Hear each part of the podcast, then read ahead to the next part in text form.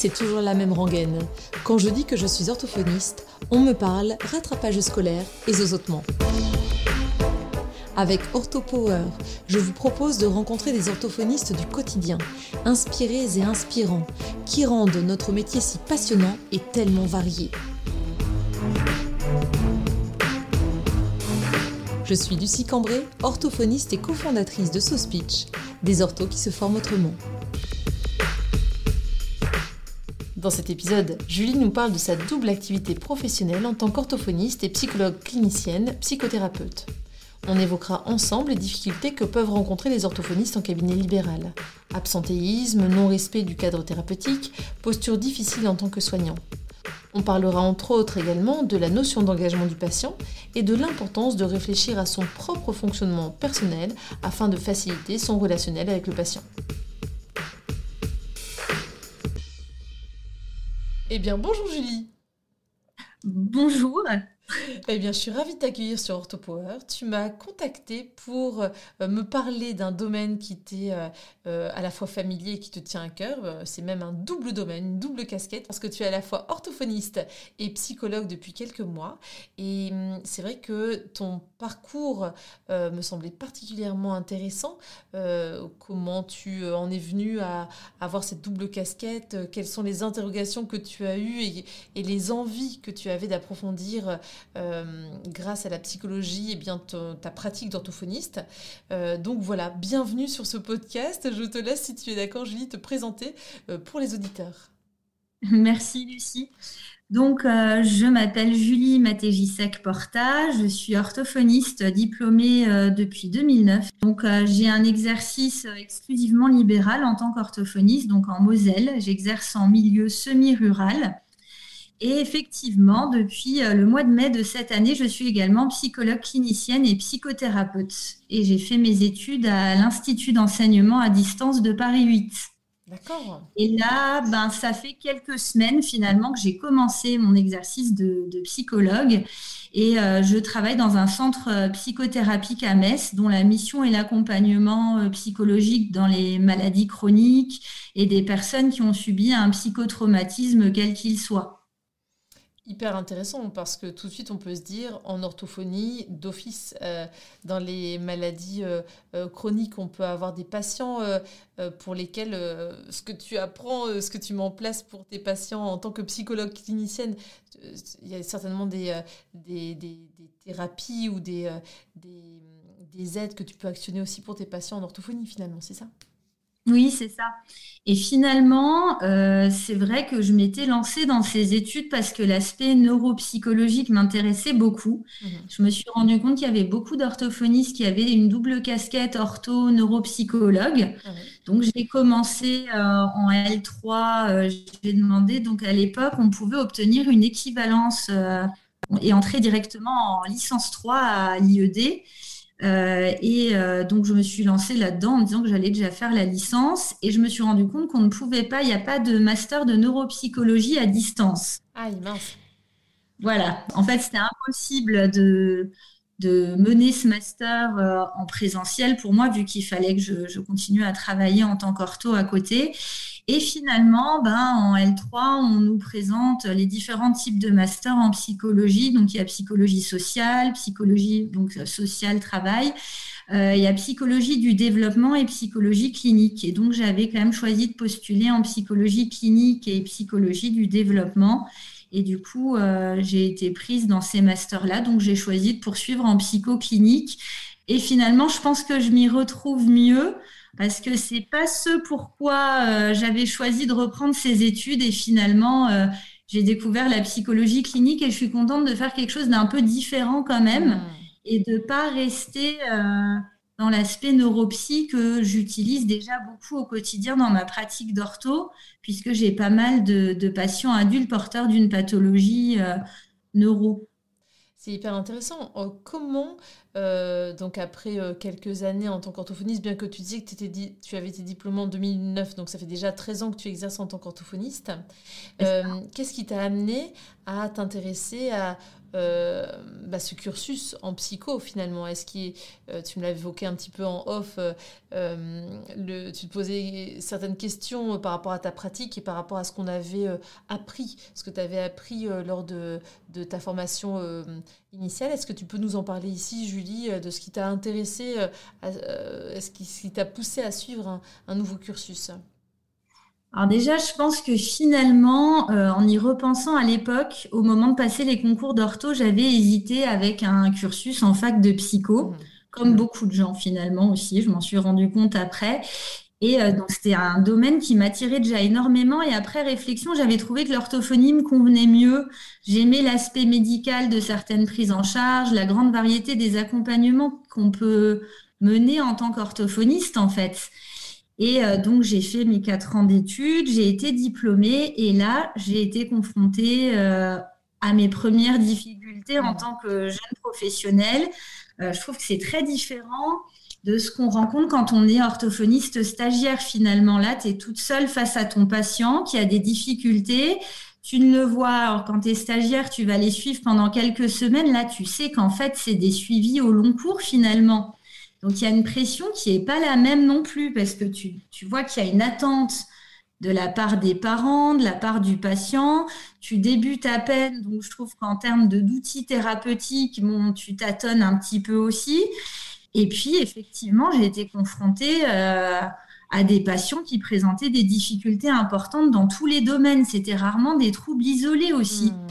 Je trouve que pendant les études, voilà, on te présente telle pathologie euh, qui avec euh, tu as des tableaux euh, sémiologiques de tel, euh, tel trouble, tu sors de là avec ta théorie bien en tête et finalement tu te rends compte que les patients que tu rencontres au cabinet, tu peux pas les faire rentrer dans des petites cases comme ça, ça répond rarement exactement au tableau clinique tel qu'on te l'a enseigné. Et du coup, effectivement, je me suis rendu compte que finalement, pendant les études d'orthophonie, on n'était peut-être pas préparé à l'après-diplôme. Mhm. On a donc nous on avait à Nancy des cours de psycho d'ailleurs qui m'avaient beaucoup plu. On avait en dernière année des séances de groupe pour parler des difficultés qu'on pouvait rencontrer en stage, mais ça reste quand même très différent de ce à quoi tu es confronté quand tu es quand tu te retrouves seul. Mhm. Et du coup, ben, ça m'a amené petit à petit, ces difficultés m'ont amené à, à considérer différents aspects du métier. En fait, je me suis rendu compte qu'on était plusieurs à souffrir un peu d'un genre de syndrome de l'imposteur qui est assez présent chez la plupart d'entre nous. Il suffit de lire les forums ortho euh, pour s'en rendre compte au quotidien. C'est ce syndrome de l'imposteur que tu ressens parfois, voire souvent dans ce métier, face aux aidants qui, du jour au lendemain, sont confrontés à la maladie de leurs proches, mmh. aux parents d'enfants en difficulté ou qui présentent un handicap et qui sont eux-mêmes en souffrance face à la situation et te renvoient parfois tes limites en tant que thérapeute et ton incapacité à leur apporter les réponses qu'ils souhaiteraient obtenir. Et tu peux pas non plus réparer toujours ce qui a été lésé.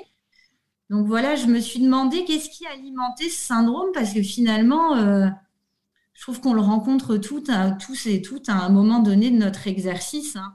Donc il y a des facteurs, je trouve, qui influencent la prise en soin mais que tu parviens pas forcément à mettre en lumière quand tu es aux prises avec celui-ci, tu vois. Mhm. Voilà, il y a des facteurs qui influencent la rééducation, je trouve. Ben, finalement, euh, voilà, comme je le disais, pendant les études, on présente les troubles avec euh, le tableau, euh, avec tous les symptômes que peut présenter le patient.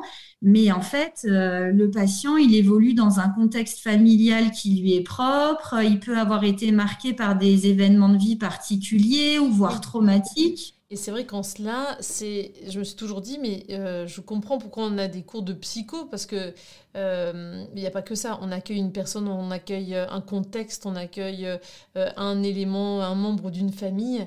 Et c'est vrai que de, d'essayer de de résumer euh, le, patient à juste sa pathologie ou ses troubles, bah, ça serait euh, se planter tout simplement. On est obligé d'avoir euh, quelque part un bagage aussi minime soit-il en psycho ou être un minimum empathique finalement. Parce que euh, on peut pas juste se dire je vais euh, je vais appliquer comme tu le disais très justement euh, la méthode de rééducation pour telle pathologie pour ce patient. Bah sauf que ce patient n'est pas tel autre qui a la même pathologie ou les mêmes troubles. Et ça ça peut être piégeux piégeant Ouais, c'est tout à fait ça. Et puis, tu étais aussi confronté euh, aux limites de la thérapie, l'absentéisme. Euh, tu vois, tu te demandes pourquoi euh, tel outil, tel super outil que tu as mis en pratique avec tel patient fonctionne très bien avec lui, mais pas avec le patient suivant. Mmh, mais effectivement, c'est parce qu'il y a tout un contexte qui est propre au patient, en fait, et qui fait que rien ne se passe jamais comme prévu aussi. Et oui, alors ça veut dire que dans toi, tu as ta double pratique, ta double casquette, parce que tu es à la fois orthophoniste et psychologue clinicienne et psychothérapeute, euh, ça veut dire que là, il y a des clés que tu arrives à... Hum, des clés que tu prends des, deux pratiques, en fait, hein, mais qui viennent se nourrir, euh, nourrir les deux pratiques, euh, comme par exemple dans la relation patient.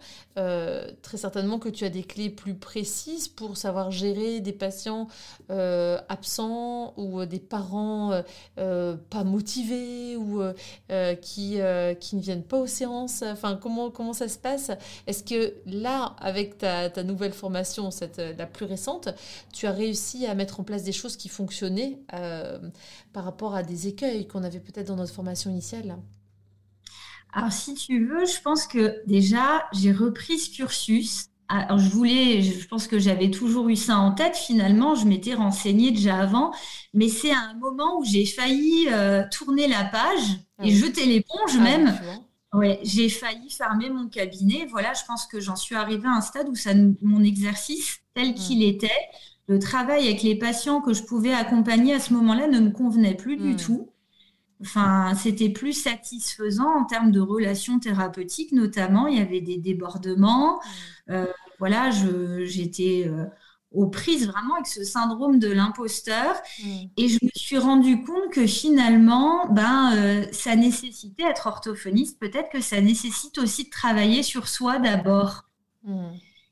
Du coup, j'ai pris, voilà, je me suis lancée dans des séances de supervision donc, euh, avec une psychologue, j'ai analysé ce qui n'allait pas dans ma pratique. Très simple. De façon à, voir, en fait, à essayer de, de dénouer tout ça et de voir est-ce que ça vient du métier ou est-ce que hmm. finalement, est-ce que j'ai envie d'autre chose à ce moment-là ou est-ce que c'est juste qu'on en est arrivé à un stade où peut-être il faut que moi je change et que euh, je modifie certains aspects de, ma personne, de, ma posture en fait. Hmm. Et du cadre que tu proposes aux patients, ouais, tout à fait. Et tout à fait, il y a cette notion de cadre thérapeutique qui est essentielle et qui, en fait, en, psychologie, c'est toutes ces notions-là, elles sont, elles sont très théorisées déjà. Et c'est peut-être ce qui manque effectivement dans notre formation initiale, c'est qu'on n'a pas vraiment de cours là-dessus. Mmh. Ça peut paraître bateau, il y a des choses qui sont évidentes, évidemment, mais euh, il nous manque cet aspect-là, je pense. Et euh, il a fallu que je me que je me retrouve en difficulté finalement pour redéfinir en fait ce que devait être mon exercice professionnel, ma posture hmm. d'orthophoniste et redéfinir le cadre. Tout à fait. C'est fou parce que justement, j'en parlais avec Justine euh, ce matin même, euh, donc orthodontiste qui a participé à, ce podcast, et on se disait que il y avait des patients qui, euh, avaient du mal à comprendre euh, à la fois les enjeux d'une relation thérapeutique ou qui dépassaient les bornes. Ou... Mais nous, est-ce qu'on se positionnait bien par rapport à ça? Est-ce qu'on avait délimité un cadre suffisamment ferme, pas non plus trop strict, mais pas euh, hyper euh, trop souple, en fait, on va dire, un juste milieu. Et elle me disait que pour les médecins, il y avait pléthore de formations euh, justement sur la gestion d'un cabinet, euh, la bonne posture à avoir par rapport à des patients récalcitrants ou exigeants. Et en fait, à ma connaissance, ça n'existe pas en orthophonie. Je n'ai jamais vu ce type de formation. Oui, il y a pas mal de formations qui existent sur maintenant des nouvelles thématiques depuis quelques années, euh, comme le burn-out, comment éviter, comment planifier euh, plus précisément euh, ses rendez-vous, comment, grâce à des logiciels, pouvoir gérer sa liste d'attente. Ça, donc là, ça, ça, a vu le jour il y a quelques années. Enfin, c'est ce sont toujours des outils très appréciables parce qu'on sait combien les professionnels de santé, notamment les orthophonistes, peuvent être sujets, sujettes au burn-out. mais par contre, de pouvoir savoir comment mettre en place un cadre, euh, le juste milieu d'un cadre euh, ferme mais pas trop strict, et comment se positionner par rapport aux patients, finalement, on n'a pas de formation. Enfin, tu me dis si, euh, si non, il y a existe. Rien, il, y a des, il y a des petites formations, effectivement, sur le burn-out, sur mm. comment gérer son temps en tant que professionnel libéral. Ça, ça a vu le jour les dernières années, parce qu'en plus, je crois qu'il y avait eu une étude de la CARPIMCO qui montrait que les orthophonistes, en tout cas, sont des professionnels qui sont vraiment sujets à ce type de pathologie, en fait. Et on voit quand même depuis, euh, je trouve que ça s'est accentué, mais c'est peut-être une impression liée aux réseaux sociaux aussi. Il y a beaucoup d'orthophonistes qui changent de métier, en fait. C'est fou, c'est dingue. Oui. En tout cas, il y, a une, il y a un groupe Facebook, euh, c'est orthophonie et reconversion, et j'ai l'impression que, ou alors c'est parce que maintenant on en parle davantage. Est-ce qu'on s'autorise à suivre ses envies, se dire, bah, en fait, finalement, l'orthophonie, ça m'intéresse plus, euh, ou j'ai envie d'autre chose, je me suis trompée de, de cursus. En même temps, j'ai rencontré quelques jeunes orthophonistes récemment qui me disaient, bah, en fait, j'ai plus envie, ça me demande trop d'énergie, ça me demande trop sur le plan personnel, professionnel, j'ai envie de faire autre mmh. chose. Et donc, peut-être que c'est davantage assumé ou alors, euh, c'est parce qu'il y a vraiment euh, un, ras-le-bol aussi. Alors, c'est vrai que là, du coup, dans Orthopower, on parle toujours de, euh, des spécificités des de l'orthophonie, de tous les champs de compétences et de ce qui rend la profession si, si chouette. Il ne faut pas non plus négliger le fait qu'il y a pas mal de burn-out et des personnes qui, malgré toute la volonté, le temps passé, la passion mise dans leur métier, qui n'en peuvent plus parce que c'est c'est lourd euh, d'un point de vue administratif, c'est lourd d'un point de vue humain.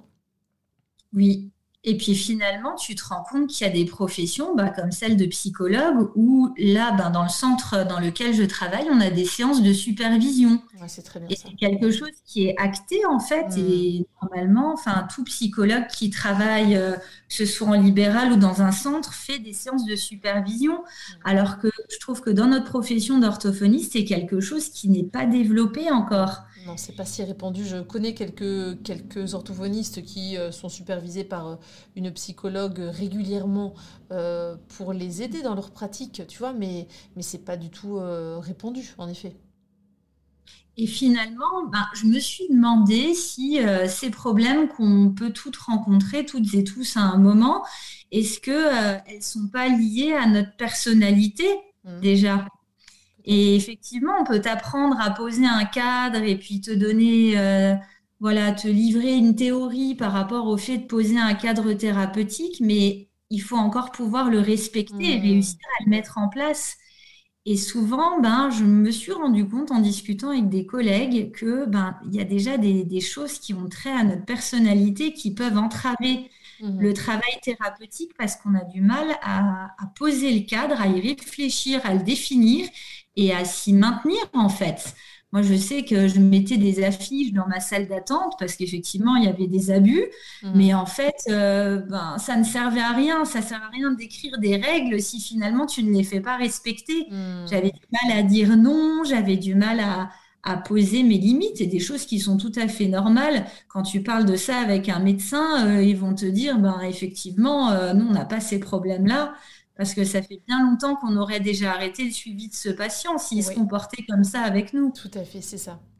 Et ça me fait penser, tu vois, je ne sais plus si j'en ai parlé dans ce podcast parce que j'en parle volontiers euh, avec euh, des collègues ou en formation, mais euh, ma, ma, posture, quand tu parles, tu vois, de, de, hum, de, comment nous on se sent par rapport à certaines situations qui peuvent être un peu plus conflictuelles ou difficiles, je pense que quand j'ai commencé à travailler, j'étais un peu plus rigide. Euh, enfin rigide, un peu plus, euh, sévère par rapport au, à l'absentéisme. C'était quelque chose qui m'énervait et euh, quand on parle des lapins en orthophonie, bon là c'est vrai que si c'est un samedi matin de 8 à 9, il y a de quoi se mettre en rogne. Bon maintenant je ne travaille plus le samedi matin, mais en gros euh, quand j'attendais des patients qui ne venaient pas, j'essayais de, enfin, je, comment dire, j'avais un ton un peu moralisateur en leur disant mais vous vous rendez compte, pendant une demi-heure, pendant une heure, je vous ai attendu, et donc je leur reprochais leur absence. Euh, je me suis rendu compte, et là c'est lié aussi à ma double casquette de formatrice, parce que du coup j'ai moins de stress concernant euh, le nombre de séances que j'effectue par semaine, enfin voilà, donc ça ça joue aussi. Mais dans ma façon d'être depuis une dizaine d'années, si les patients ont oublié, je leur dis, bon, écoutez, ça arrive, on est humain. Moi, en tant que, en tant que patiente, en tant que mère, euh, ça m'est déjà arrivé d'oublier un rendez-vous. voilà, il n'y a pas mort d'homme, ça peut arriver. Et plus je disais, ça peut arriver, vous pouvez, vous pouvez être rassuré, on se voit tel jour, plus la personne se confondait en excuses. C'était vraiment très mm. étrange. Alors que quand moi, je leur disais, vous vous rendez compte, je vous attendu, tout de suite, j'avais l'impression que, enfin, a posteriori, hein, j'y ai pensé. Une certaine agressivité, bah oui, directement. que la situation, elle, s'envenime en fait. Directement, et la personne se ferme en fait finalement. Dès qu'on dit je vous ai attendu, vous n'êtes pas venu, bah, c'est tout de suite un reproche. Alors que si maintenant ce que je fais, c'est que je ne les appelle pas, hein. la personne n'est pas là, bah, c'est tout. Et puis j'attends qu'elle me contacte. Et j'ai aussi cette facilité aussi, c'est que les patients ne viennent pas d'une semaine sur l'autre à la même heure aussi. C'est-à-dire que mon emploi du temps est tout à fait volant. Il y a tellement de patients adultes en, en exercice, en activité plutôt, que, que finalement j'ai deux, deux, semaines qui ne se ressemblent pas. Enfin, ça change tout le temps. Et donc j'attends qu'ils... Euh, enfin, j'attends. Je les laisse me rappeler. Et en général, ils se confondent en excuses, alors qu'avant, c'était moi qui, au départ, leur disais, vous, j'attendais des excuses, mais qui ne venaient pas. alors que maintenant, je reçois des fleurs, des chocolats, alors que c'est pas nécessaire. Euh, et je leur dis euh, hyper sincèrement, euh, ça peut arriver, on est humain, vraiment. Et donc les gens, très souvent, euh, je, me rends compte que la façon d'être et de, formuler le problème va d'office impacter euh, une réaction chez l'autre qui va être différente. Mais de... Ça rejoint les notions de, communication non violente, en fait. Tout à fait. Où tu te rends compte que la propre, ta propre façon de parler et ton attitude vers... Mmh. Voilà, ton attitude dans la communication va euh, impacter le patient et euh, entraîner euh, un certain type de réponse. Mmh, tout à fait. Finalement, j'étais aussi peut-être dans ma façon d'être plus rigide en début d'exercice, mmh. où ça m'agaçait et j'avais beaucoup d'absentéisme. Et du coup, ça m'agaçait, donc je le signalais aux patients. Et puis, dans le ton de parole, effectivement, j'étais peut-être je montrais mon agacement en fait. Mmh. Et euh, il y avait comme ça des fois des situations conflictuelles où tu sens que ça monte crescendo comme ça. Voilà, et t'arrives plus, et ça impacte la relation ah thérapeutique. Après, tu as du mal à continuer à travailler avec ces personnes. Tu peux difficilement poursuivre le travail dans ces conditions. Les gens qui, du coup, se mettent à te renvoyer des choses peu sympathiques. Mmh. Et toi, tu te dis, tu as un peu la boule au ventre à chaque fois qu'ils doivent venir parce que tu attends qu'une chose, c'est que la prise en charge se termine. Oui, tout à fait, c'est ça. Et j'ai plus problème. Et bizarrement, c'est vrai que sans changer de lieu d'exercice, euh, voilà, sans. Euh, je pense que j'ai changé moi-même déjà en fait. Hmm. C'est ma posture qui a changé, c'est moi en tant que personne, en tant qu'orthophoniste. Peut-être que mes études aussi ont nourri certaines euh, attitudes de communication et une réflexion par rapport à, à tout ça. Mais j'ai plus du tout ce souci. Et j'ai l'impression finalement de sentir dès le bilan si on va pouvoir engager un travail thérapeutique, si la personne peut s'engager là-dedans ou pas. Ah oui, et comment ça se passe avant, si pas Avant, j'y prêtais moins attention en fait. Hmm. Voilà, tu fais ton bilan, euh, tu proposes la rééducation, tu prévois les rendez-vous. Là, je suis plus à l'écoute. Je trouve que j'ai affiné euh, mes capacités d'écoute, on va dire, mhm. et euh, j'ai l'impression de mieux, de mieux repérer cet aspect-là. Je sens tout de suite si la demande elle émane du patient ou si on lui a dit de consulter mais qu'il n'en est pas convaincu. Alors souvent, ce qui se passe avec des patients atteints de pathologies neurodégénératives, c'est que voilà, tu as le gériatre qui te l'envoie, ils arrivent au cabinet avec déjà une idée en tête, c'est que l'orthophonie, c'est pour les enfants, donc ils ne comprennent pas pourquoi on leur a dit de venir te voir.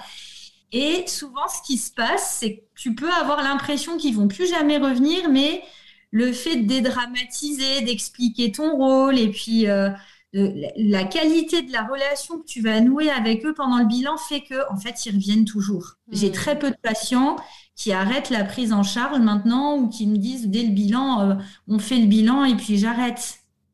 Et tu disais que du coup, ça avait changé aussi euh, ta façon de poser euh, le cadre. Est-ce que tu as laissé des petites affichettes dans ta salle d'attente au bout de tant de rendez-vous manqués? Alors franchement, je ne sais pas. Il faudrait que j'aille vérifier. Je ne sais même plus si elle y est encore. Mmh. J'ai plus tellement besoin de le faire. Effectivement, le patient qui ne va pas venir plusieurs fois où tu sens que tu vois il y a un petit euh, flottement. En fait, euh, avant, j'aurais été un peu comme toi en début d'exercice, comme tu le disais tout à l'heure. J'aurais dit euh, oh, mais vous vous rendez compte, on a de l'attente, on peut pas se permettre de laisser un créneau libre alors qu'il y a tant et tant de gens qui attendent un rendez-vous. et là, maintenant, j'essaie de comprendre où je leur dis ben, je sens que peut-être le moment en ce moment est mal choisi pour hmm. débuter une rééducation parce que j'ai l'impression que vous n'êtes pas tellement disponible et je le comprends. Hmm parce qu'effectivement, euh, la rééducation orthophonique, c'est quelque chose euh, qui vous engage, qui est euh, exigeant en termes d'investissement. Il faut se déplacer toutes les semaines, ça prend du temps. parfois, il y a même des choses à faire à la maison. Et je trouve que pour que ce travail puisse être mené à bien, bah, j'ai besoin de votre entière disponibilité. Et là, je sens bien qu'il y a quelque chose qui vous gêne en ce moment. Et peut-être que ça vaut le coup qu'on se recontacte dans plusieurs mois quand vous serez davantage prêt à entamer ce mmh. travail. Et du coup, ben, souvent, ils te disent soit Ah bah non, non, euh, vous inquiétez pas, euh, je vais faire ce qu'il faut parce que je me suis rendu compte que c'était important. Ou, alors, effectivement, ils te disent En effet, euh, j'ai tel mmh. problème, mais d'ici six mois, je vous rappellerai et mmh. on verra ce que. Et si vous acceptez de me reprendre à ce moment-là, on pourra débuter le travail.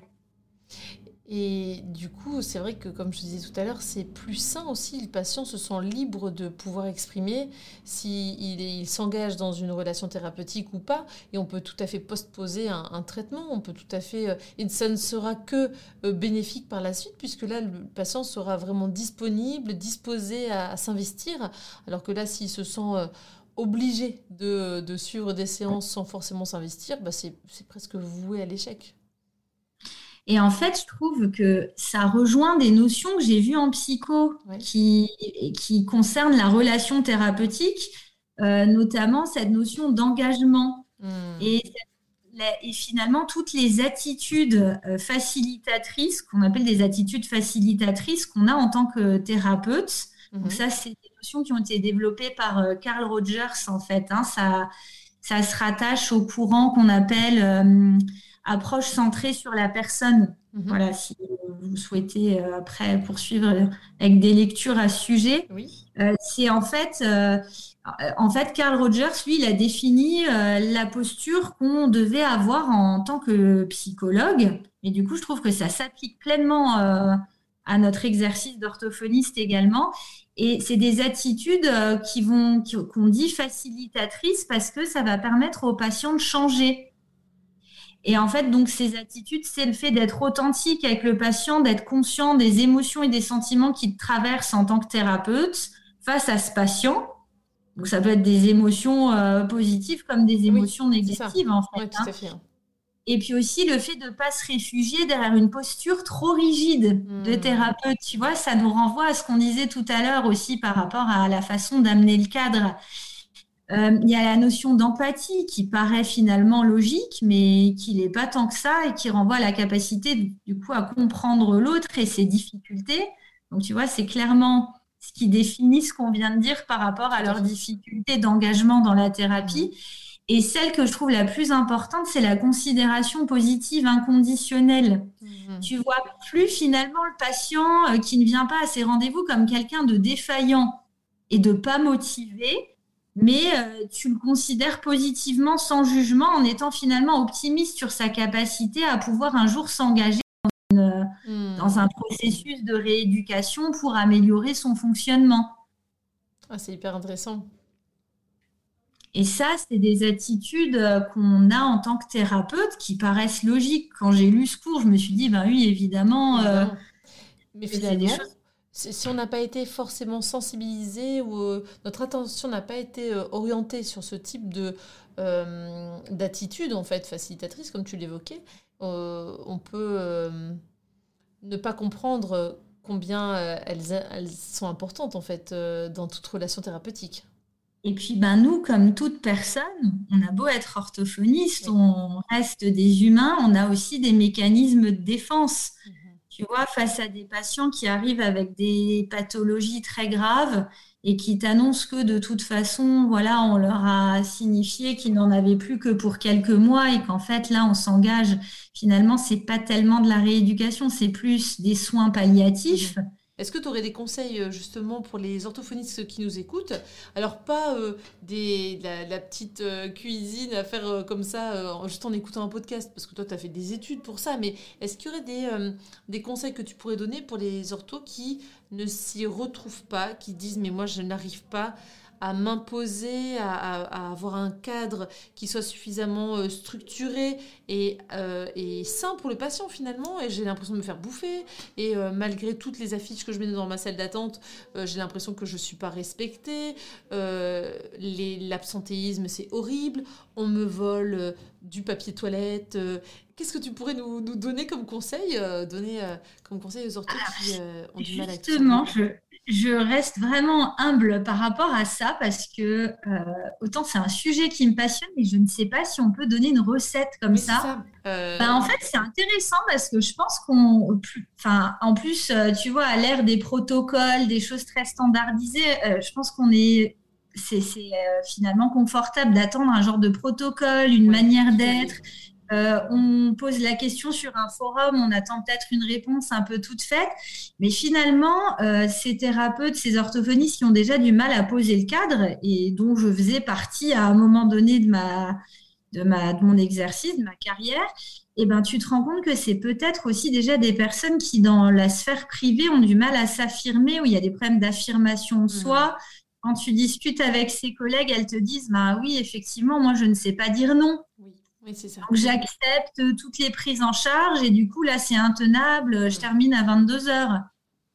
Ça existe je grossis. Oh non. mais, mais quand même, bah, il y, a quand même des collègues qui ont jusqu'à 100 rendez-vous par semaine. Enfin, ça peut être un choix. Euh, ça, peut être aussi, ça peut être aussi une difficulté à, à, à imposer qu'elles ont aussi leurs besoins en tant qu'être humain, en tant que personne euh, qui n'est pas que orthophoniste. Donc ton conseil principal, ça serait de...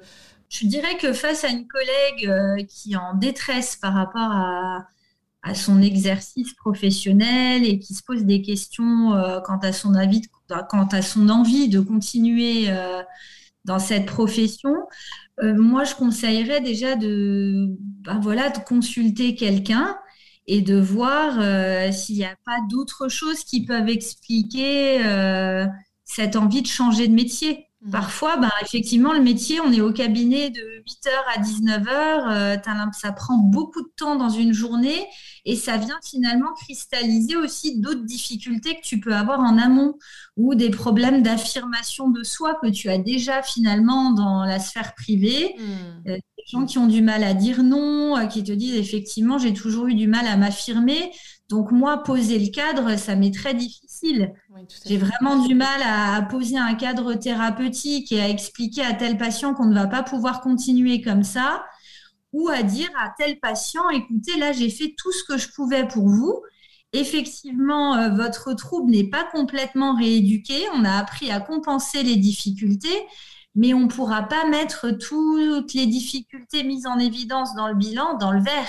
Hmm. On va pas pouvoir tout amener dans la norme.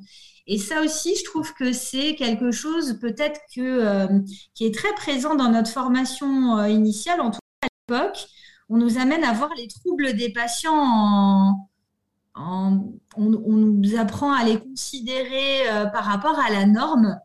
Donc, quand tu commences à travailler, ben, tu refais tes bilans de renouvellement, tu vois que le patient est toujours dans le rouge ou dans l'orange tu vois que les, seuils sont toujours pathologiques et ça nourrit ce, syndrome de l'imposteur, là, en fait. Où tu te dis, bah, ça fait 50 séances que je le vois et finalement, rien n'a évolué.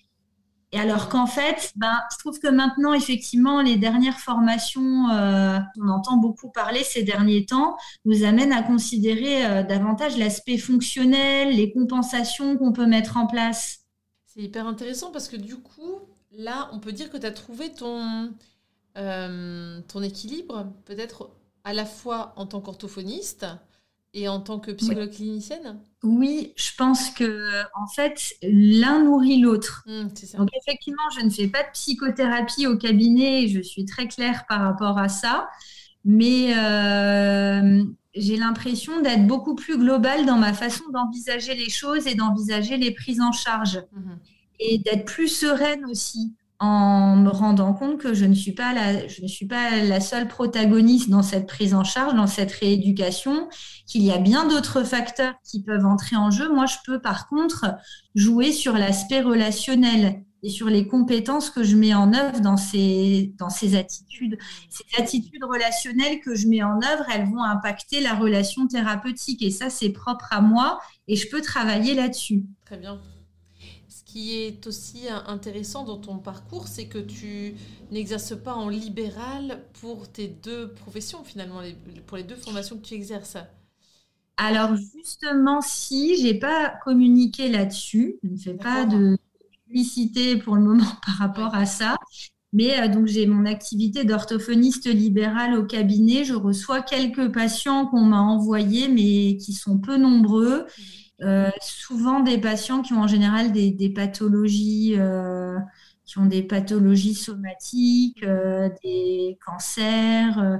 En fait, j'ai fait finalement pendant mes études de psychologie, j'ai fait mes stages dans le milieu de la santé. D'accord. Mhm. tu peux choisir, tu peux les faire où tu souhaites. J'ai fait mon stage de licence 3 dans un service de réadaptation cardiaque. J'étais après en master aussi dans un hôpital de jour gériatrique où j'ai fait des évaluations euh, de la mémoire euh, et des bilans neuropsy adultes. Mais euh, ça m'a amené à considérer la psychopathologie de ces patients-là aussi, hmm. que tu accompagnes au cabinet. Et c'est vrai que c'est l'essentiel de ma patientèle finalement, les patients qui ont des pathologies cancéreuses ou neurologiques. Et ça m'a amené à, mieux, à mieux appréhender leur fonctionnement psychique face à, ce, face à, cette, face à ces maladies. Comment ça se passe au quotidien? Est-ce que tes patients que tu vois en orthophonie savent que tu es psychologue? Ou alors si ils ont besoin d'un suivi en psy, tu les, tu les orientes certainement vers un de tes confrères ou une de tes consoeurs? Frère, oui, voilà, c'est ça. Tu fais pas double prise en charge? Pas du tout. Non, là, là-dessus. Et c'est encore une fois une question de cadre, je trouve. Mmh, tout à fait. Quelque chose qui me posait question pendant mes études. Je me demandais si vraiment j'allais exercer en libéral euh, et faire les deux dans le même cabinet. Donc, euh, et en fait, je trouve que c'est surtout une question de, cadre thérapeutique. Et euh, il faut, voilà, tu ne peux pas suivre un patient que tu suis en orthophonie, en psycho mm. et inversement. Je trouve qu'il faut vraiment euh, scinder les deux casquettes. Ce qui est intéressant aussi dans ce que tu évoquais par rapport à, quand tu t'es présenté tout à l'heure, par rapport à ton activité de psychologue clinicienne et psychothérapeute, c'est la gestion post-traumatique, c'est ça? Des patients euh, Psychotraumatisme, oui. Euh, par rapport à la maladie, donc euh, j'ai fait mon stage, j'ai fait mon stage long, donc mon stage de master 2 dans un service de cancérologie, en fait, dans un hôpital où j'ai accompagné, ça a fait l'objet de mon mémoire, j'ai accompagné des personnes qui avaient un cancer et qu'on voyait lors des séances de chimiothérapie. Et effectivement, on se rend compte que ben, finalement, la maladie, c'est un psychotraumatisme. Voilà, le psychotraumatisme, c'est pas uniquement euh, le fait d'avoir été agressé dans la rue ou voilà, euh, d'avoir été agressé physiquement ou verbalement. Ben, c'est aussi le fait de, à un moment donné dans ton parcours, de te trouver face à la maladie et euh, de devoir trouver les ressources nécessaires pour passer au-delà et réussir à te reconstruire après cet événement. Donc ça, c'est l'aspect psychologique, mais en fait, dans notre métier, encore une fois, je trouve que c'est des notions qui sont complètement transversales. Tout à fait. Et c'est vrai que là, tu vois, j'entendais, euh, bah, c'était hier, comme quoi, tu vois, la synchronicité. Euh, en ce moment, il y a, euh, ou les coïncidences plutôt que synchronicité, il y a en ce moment même une exposition à la Cité des sciences de Paris sur le enfin une exposition sur le cancer et j'entendais hier même que euh, ce qui apparaissait le plus difficile pour les patients, c'était pas forcément la maladie ni les traitements, c'était l'annonce du diagnostic. Et que ça avait constitué, dans la grande majorité des cas, un traumatisme. C'est-à-dire que c'est euh, ce qui chamboule totalement et qui marque en général euh, vraiment d'une façon très précise le changement entre la vie d'avant et la vie d'après, en fait. Euh, mm. Et quand tu parles de psychotraumatisme, c'est vraiment ça, l'annonce du diagnostic, l'annonce de la maladie et, euh, et tout ce qui s'ensuit, en fait, finalement. Bah, les études montrent en fait que euh, suite à l'annonce d'un diagnostic, tu as une période qui dure environ 90 jours.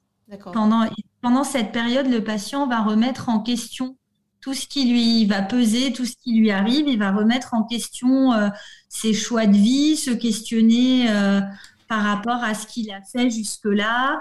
Et en fait, ça vient complètement chambouler l'équilibre qu'il avait jusqu'à présent. 90 jours, ça euh, paraît long, hein. du coup, trois bons mois en fait. Trois bons mois parce qu'après, ben, ces patients-là, euh, tu vois, euh, ils s'engagent dans des processus thérapeutiques. Le patient qui a un cancer va commencer ensuite sa chimiothérapie. Et en fait, le fait d'être engagé dans les traitements et le fait de voir de possibles changements font que les, les, questions qu'on peut se poser à ce moment-là et l'aspect traumatique ça peut être mis un peu, ça peut diminuer en hmm. fait. Hmm. Est-ce que ça voudrait dire qu'il est préférable, il serait préférable que tous les patients qui ont une annonce de diagnostic dans le cadre du cancer, par exemple, euh, eh bien, euh, auraient besoin d'un suivi en psy? Ben, pas forcément, parce que à l'hôpital, finalement, là où j'ai fait mon stage, euh, c'est proposé quasiment systématiquement, mais il y a des gens qui bien que voilà, on, voit qu'ils sont en difficulté, ils évoquent des difficultés, des troubles du sommeil, euh, une perte d'appétit, une anxiété, voire des, symptômes dépressifs par rapport à ce qui leur, à ce qui leur arrive. Ben, en fait, euh, tous ces patients-là ne souhaitent pas forcément rencontrer la psychologue. Mhm. Il y a encore, effectivement, c'est une profession qui reste encore connotée pour une certaine euh, catégorie de la population. Il y a des gens qui d'emblée te disent, mais en fait, j'ai pas besoin de ça. Hmm. Et ce qui a pu me frapper, c'est que là encore, parfois, tu as des patients qui refusent d'être suivis. Et puis après, ben, on passait régulièrement les voir euh, pendant leur séance de chimiothérapie. Tu discutes un peu avec eux. Tu demandes comment ça va et finalement, après quelques séances, ils viennent te voir en te disant bah, peut-être que finalement, euh, j'aimerais bien déjà vous rencontrer au moins une heure pour faire le point. Hmm, c'est ça. Oui, et après, tu continues à les voir en général. Enfin, quand ça se passe bien, ils se sentent en confiance et ils, te disent que finalement, euh, ils souhaiteraient poursuivre euh, l'accompagnement. Tout à fait. Et ce qui est intéressant, tu vois, Julie, c'est que tu évoquais en tout premier symptôme finalement qui a peut-être euh, besoin d'un suivi psy, euh, les troubles du sommeil. Et tu vois, c'est pas ce qui me serait venu en premier. Enfin, tu vois, c'est peut-être pas, c'est peut-être dans l'énumération que ça t'est venu en premier, mais euh, c'est vrai que troubles du sommeil, la majorité des personnes qui ont des troubles du sommeil vont pas penser directement à, une nécessité, tu vois, d'apaiser de, le mental ou de, résoudre des hmm. choses qui sont pas euh, ça fait partie d'une myriade de symptômes en fait. Ces hmm. symptômes anxieux euh, liés euh, à l'annonce diagnostique. Hmm. Et ces patients-là, tu vois, finalement, ben, même avant de commencer ces études, en fait, tu les vois déjà au cabinet. Quand tu prends en charge, quand tu, tu, prends en charge des patients qui présentent une pathologie ORL ou neuro, ben, ils ont été vus à l'hôpital de jour où euh, ils viennent de faire un AVC et puis ils arrivent dans ton cabinet euh, quelques semaines après, euh, complètement hébétés par l'annonce diagnostique. Tu vois, un patient à qui on annonce un diagnostic de maladie d'Alzheimer et qui se rend bien compte qu'il a des difficultés depuis quelques mois. Ben, ça reste difficile et c'est là qu'on voit que ben, dans notre métier d'orthophoniste, ben, on va mettre en place des techniques, on va mettre en place un savoir-faire et des outils qu'on nous a appris et pour lesquels on s'est formé. Mais je trouve que c'est indissociable d'un savoir-être. Et finalement, ces prises en charge, elles n'ont aucun sens si tu, ne, si tu ne les lis pas à ce que tu peux leur apporter euh, en termes d'accompagnement plus global. ces patients, souvent, je trouve qu'ils arrivent, moi, il y en a beaucoup euh, qui arrivent et qui se mettent à pleurer parce que euh, c'est de plus en plus difficile avec leur conjoint. Euh, le conjoint leur renvoie le fait que depuis quelques mois, il doit faire de plus en plus de choses, prendre en charge de plus en plus de tâches à la maison. La personne se rend bien compte que ça ne va plus et elle est impuissante. Il y a un constat d'impuissance face à la maladie qui fait que ben ils arrivent dans ton cabinet, ils sentent que tu es à l'écoute et finalement c'est à ce moment-là qu'ils se permettent de lâcher prise. Oui, c'est ça. Mhm. Et là, encore une fois, pour moi, c'est pas de la psychothérapie, ça fait partie de, de compétences qui sont indissociables, de, qualités thérapeutiques qui sont mmh. indissociables de notre métier. Tu te vois dire aux patients, bah, écoutez, vous n'êtes pas venu pour ça, moi je suis orthophoniste, je ne suis pas psychologue. Donc voilà, euh, j'ai préparé tel exercice, on va se mettre au travail. Mmh Et là, tu vois que ta, ta, rééducation, ton accompagnement ne mènerait à rien parce que la personne, voilà, elle, ne va pas être en relation avec toi, elle ne te fera pas confiance. Et puis, ça encore, ça, se, on peut rattacher ça à des courants en psychologie, à tout ce qui est euh, le courant euh, qu'on appelle humaniste et existentiel en psychologie. Euh, c'est de ce courant notamment dont découle la psychologie positive, dont on entend beaucoup parler là, les dernières années. qui c'est une approche intéressante parce que justement, elle a des applications qui sont décrites dans le domaine de la santé et c'est là que, euh, à travers ce type d'approche, tu apprends à mettre en évidence les ressources de la personne. Et tu l'amènes à réfléchir à des situations euh, auxquelles elle a déjà dû faire face par le passé et qu'elle a réussi à surmonter. Hmm. Et ça, je m'en sers finalement pas mal. Quand ils sont face à un nouvel exercice, par exemple, et qu'ils me disent Oh là là, aujourd'hui, c'est vraiment trop difficile, j'y arriverai pas. Quel patient n'a jamais dit J'y hmm. arriverai pas et leur dire bah non regardez la prochaine la dernière fois que vous êtes venu vous m'avez déjà dit ça et finalement bah on s'est entraîné et maintenant ça fonctionne oui tout à fait donc c'est des choses qu'on met peut-être instinctivement en place mais pas toujours et le fait d'avoir ce bagage théorique derrière t'amène à avoir toujours euh, tu vois ces notions là qui qui s'activent en fait qui sont là en arrière-plan et que tu vas activer face euh, aux difficultés que le patient manifeste. C'est hyper intéressant. Bah là, on entend bien, en tout cas, euh, euh, l'apport de tes deux professions, euh, tes deux activités, en fait, l'une et l'autre, comme elles se nourrissent, tu le disais très justement, l'une et l'autre, pour le mm. bien de ton patient, sans perdre de vue, voilà, que quand tu es orthophoniste, c'est pas de la psychothérapie, mais on ne peut pas non plus négliger euh, qu'on reçoit euh, une personne à part entière. Et donc, c'est une prise en charge globale, une prise en soins globale, un accompagnement global. Et on ne peut pas non plus euh, catégoriser juste les troubles et se dire cette personne a bien pour ça, je donne tel type d'exercice. C'est pour ça que c'est aussi la richesse de notre métier, aussi, quelque part. Est-ce que tu as quelque chose à rajouter, Julie, par rapport à tout ce qu'on a évoqué? C'était passionnant. Ben, en fait, je me suis rappelé là de ce que j'évoquais avant. Euh, je voulais dire qu'en orthophonie aussi, peut-être que pendant les études, on nous amène à rééduquer, donc à rétablir, comme je le disais avant, à ramener le patient dans la norme. Et en psychologie, euh, il y a des nouveaux, on, ils sont en train de théoriser ce qu'on appelle des nouveaux modèles de soins. Mhm. Et il y a une notion qui est super importante, qui est le rétablissement, en fait. Et euh, en fait, il y a deux visions qui s'opposent, celle de la, du le modèle classique en fait du soin de type médical, où le trouble est considéré comme une maladie à hmm. éradiquer absolument, un trouble qui serait finalement une entité isolable et identique à chaque individu. Et maintenant, euh, ces nouvelles euh, approches, dont font partie euh, le rétablissement, qui amènent à considérer la place de à, mettre, à replacer l'individu au centre de ses soins et à l'amener à être pleinement acteur de sa rééducation mmh. et à finalement accepter les troubles qui découlent de sa pathologie et à les compenser, à mettre en place certaines béquilles, tu vois, et à être, euh, comment dire, euh, voilà, acteur dans sa prise en charge et à mmh. accepter que ben, sa maladie, euh, quand on a un trouble spécifique du langage écrit, on va mettre en place des compensations, mais on n'en guérira jamais. Oui.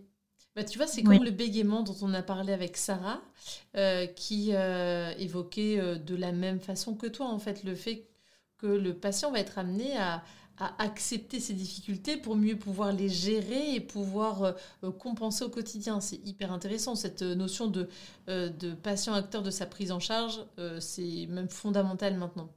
Peut-être que la, notion de rétablissement euh, verra le jour dans, enfin en tout cas, sera de plus en plus employée en orthophonie dans les, dans les prochaines années parce que finalement on parle de moins en moins de prise en charge mais plutôt de prise en soins. On, parle, euh, euh, enfin les, terminologies évoluent donc tout à fait. La, notion de rétablissement terminologique qui va en ce sens complètement, ouais. Ouais, c'est hyper intéressant. Merci beaucoup pour tout ce que tu as apporté, Julie. Il n'y a pas de souci. J'espère que j'avais pas parlé, j'avais prévu, enfin j'avais prévu, j'avais noté des petites choses comme ça. C'est vrai que j'utilise aussi, tu vois, dans mon exercice des outils comme la méditation, la cohérence cardiaque. Toi qui fais de la, je crois que tu fais beaucoup de voix. Hein. Oui. Je sais pas si tu utilises tout ce qui est comme on travaille sur la respiration. Tout à fait. Il y a Là, la méditation, c'est quelque chose qui est un peu emprunté au courant psychologique et qu'on utilise. On en parle de plus en plus. Mm. Et en fait, tu te rends compte qu'il y a des applications euh, cliniques dans le domaine de l'orthophonie qui sont hyper intéressantes à exploiter.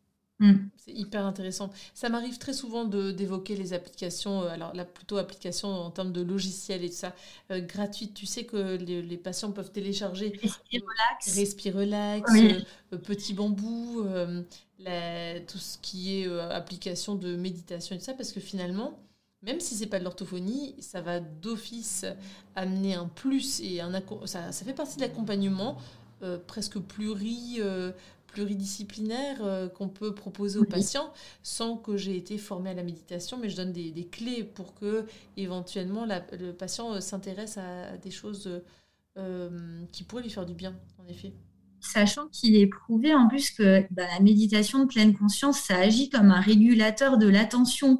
Donc je pense toujours à tous mes patients neuro, tu sais, qui ont vraiment des soucis euh, d'attention soutenue. Et tu te rends compte que ben aussi euh, les soucis de mémoire, le fait de zapper, d'aller d'une pièce à l'autre, de plus se souvenir ce pourquoi tu étais entré dans la pièce et ce que tu étais venu y chercher, ben en fait, c'est on a les mêmes processus à l'œuvre euh, dans notre vie en, en général, quand tu arrives à ta voiture et que tu ne te souviens plus, voilà, est-ce que j'ai fermé ma porte à clé mhm. Parce que tu l'as fait de façon tellement automatique que. Euh, Ou est-ce que j'ai garé ma voiture, tout simplement? Voilà. Et je trouve que ça amène à. C'est prouvé, en fait, que ça agit comme un régulateur de l'attention et ça permet d'augmenter euh, le, niveau de conscience, en fait. Mhm. Mm. Ah, c'est hyper intéressant.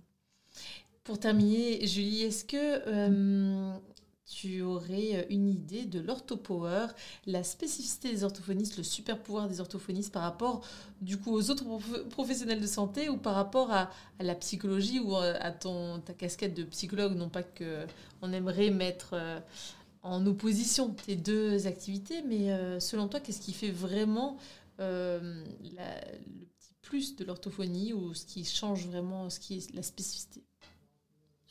Alors, je pense que ça a peut-être déjà été dit dans de précédents podcasts, mais je trouve que c'est vraiment, bah, pour reprendre ce qu'on a dit jusque-là, cette capacité à être en relation avec la personne que l'on va prendre en soin mhm. et la capacité à nouer une alliance thérapeutique forte et à amener euh, le patient là où il souhaiterait aller. Tout à fait. Après, on a certainement des facilités. Euh, c'est certainement plus facile pour nous de faire ça, sachant qu'on va voir la personne toutes les semaines. Donc du coup, il y a, je trouve qu'il y a une certaine proximité au fil des séances. Euh, voilà, tu connais les habitudes du patient, il te parle en début de séance de ce qu'il a fait. Euh, et oh, voilà, on a des séances qui sont relativement longues. Tu les vois de 30 à 45 minutes par semaine, voire deux fois par semaine. Du coup, ça facilite les choses par rapport mmh. au fait de construire cette alliance thérapeutique. Et après, en y réfléchissant, je me suis dit que ce qui était peut-être aussi euh, bah, spécifique à notre profession, mais pas qu'à pas qu'à la nôtre, hein, mais euh, c'est cette capacité à se remettre en question, qui, comme on l'a dit avant, ça peut être une véritable euh, faiblesse quand tu lis ou que tu entends parler nos collègues qui sont en difficulté face à leurs patients, ça nous renvoie constamment à l'étendue de tout ce qu'on ne maîtrise pas. On a quand même un champ de compétences qui est très très vaste. Donc on se rend compte qu'il y a toujours des choses à apprendre, mmh de domaines qu'on aimerait approfondir. Euh, et euh, on est souvent aussi amené à se questionner par rapport à nos échecs en rééducation, alors que tu te dis qu'on fait partie des professionnels de santé qui nous formons le plus. Il y a des études là-dessus et je crois que, c'est ça, on est la hmm. profession, euh, nous, en tant qu'orthophoniste, on se forme, on, est la profession à avoir le taux de formation continu le plus élevé. Et je pense que cette capacité de remise en question, qui peut parfois être une faiblesse, euh, il faut la considérer en fait comme une force parce que c'est ce qui permet euh, d'enrichir notre pratique, d'être le plus proche possible des besoins et des attentes des personnes qu'on va accompagner, d'acquérir toujours plus de connaissances, de techniques et ensuite de faire des liens entre tous ces éléments aussi. Tout à fait. À, considérer finalement que l'orthophonie, bah, c'est une discipline un peu holistique. on peut dire que voilà, ça suit un modèle qui est plutôt intégratif, qui permet de coordonner plusieurs approches, comme tu le disais avant, puisqu'on parle de, psychologie et d'orthophonie, et à analyser euh, ce qui fait euh, les réussites et les échecs de, la rééducation. Amen. Parfait, merci beaucoup Julie pour ton, ton intervention. C'était hyper intéressant. Euh, du coup, que te souhaiter pour la suite? Bah, Bonne continuation dans tes deux activités professionnelles. C'est très gentil. Et puis merci à toi de m'avoir accueilli euh, et de m'avoir permis de m'exprimer euh, dans ce podcast. Avec grand plaisir. C'est toujours intéressant de, euh, de recevoir des orthos inspirés et inspirants et de pouvoir discuter de toutes les facettes de l'orthophonie. même quand on a plusieurs casquettes professionnelles, c'est encore plus intéressant. Donc merci à toi et bonne continuation, Julie. Merci beaucoup, Lucie. À bientôt. Au revoir. À bientôt. Voilà, j'espère que ce nouvel épisode d'OrthoPower vous a plu. Si c'est le cas, je vous invite à vous abonner sur votre plateforme de podcast favorite, d'y laisser un commentaire et une note 5 étoiles pour que notre métier soit connu et reconnu.